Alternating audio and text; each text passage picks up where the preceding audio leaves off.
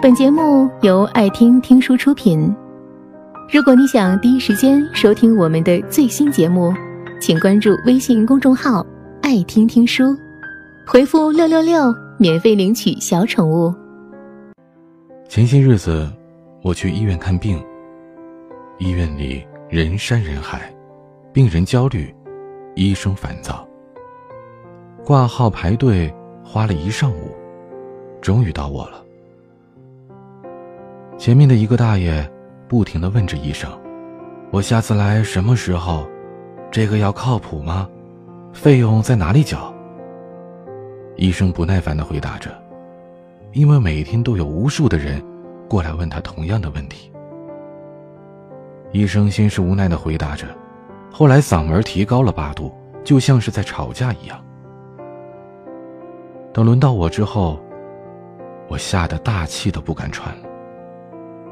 等医生看完，我急忙就跑到楼下去缴费了。缴费窗口已经排了很长的队。等排到我时，我多嘴问了一句：“多少钱？”工作人员不说话，我又问了一句：“多少钱？”那人脸色不太好看，似乎在回答一个有关生死的问题。他瞪着我。极其不耐烦的想说点什么，又戛然而止了。我有些不高兴，大喊了一句：“大哥，到底多少钱？”终于，他爆发了，他说：“单子上有，你自己不会看呐。”我赶紧看了单子，交了钱，走之前嘀咕了一句：“怎么这么不耐烦？”结果这话一不小心被他听到了，他大喊了一句：“我不该不耐烦吗？”实在是弄不懂，他为什么说自己不该不耐烦呢？这明明就是你的工作，既然你选择的工作就是机械一样做事情，那这份工作给你带来的是体制内的稳定和安稳的待遇，你就应该承受这一些无聊的枯燥啊。可是，走着走着，想着想着，忽然，我懂了。的确，他应该不耐烦。毕竟像他这么年轻，就过上了每天重复的生活，日子像上了发条，除了循环，就是循环，日日夜夜，每天都是这样。这样的生活。谁能耐烦呢？我想起前些时间放假，和同学去高中看老师。我们走到操场，第一个认出来的是高中的体育老师。他拿着球，低着头。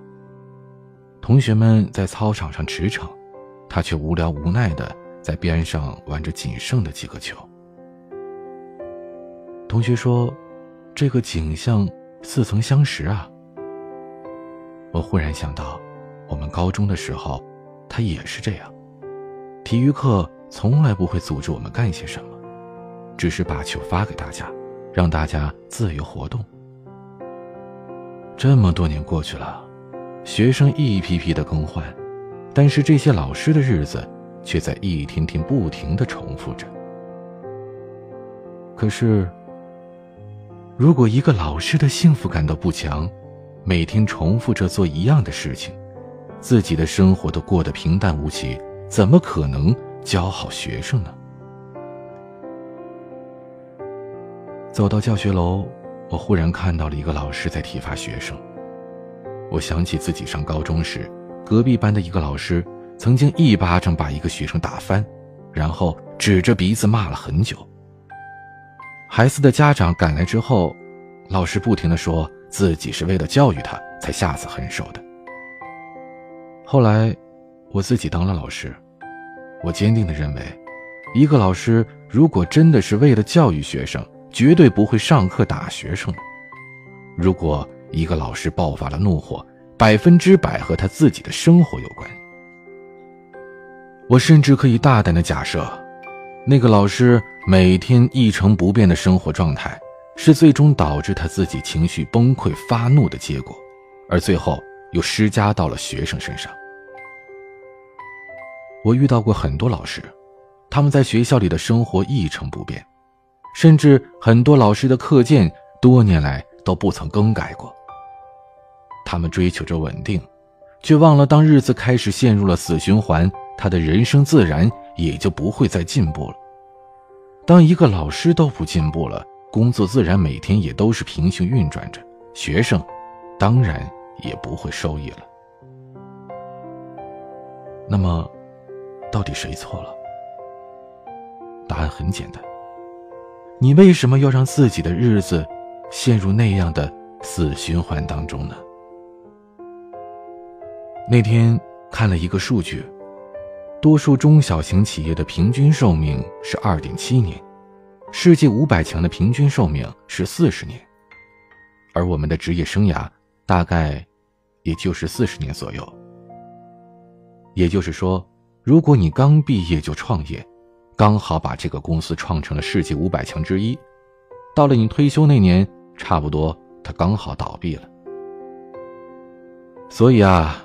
人这辈子一定会换很多不同的职业和单位的，世界是变幻的，而唯一不变的，就是变幻本身。只有每天进步的人，才能过上稳定的生活。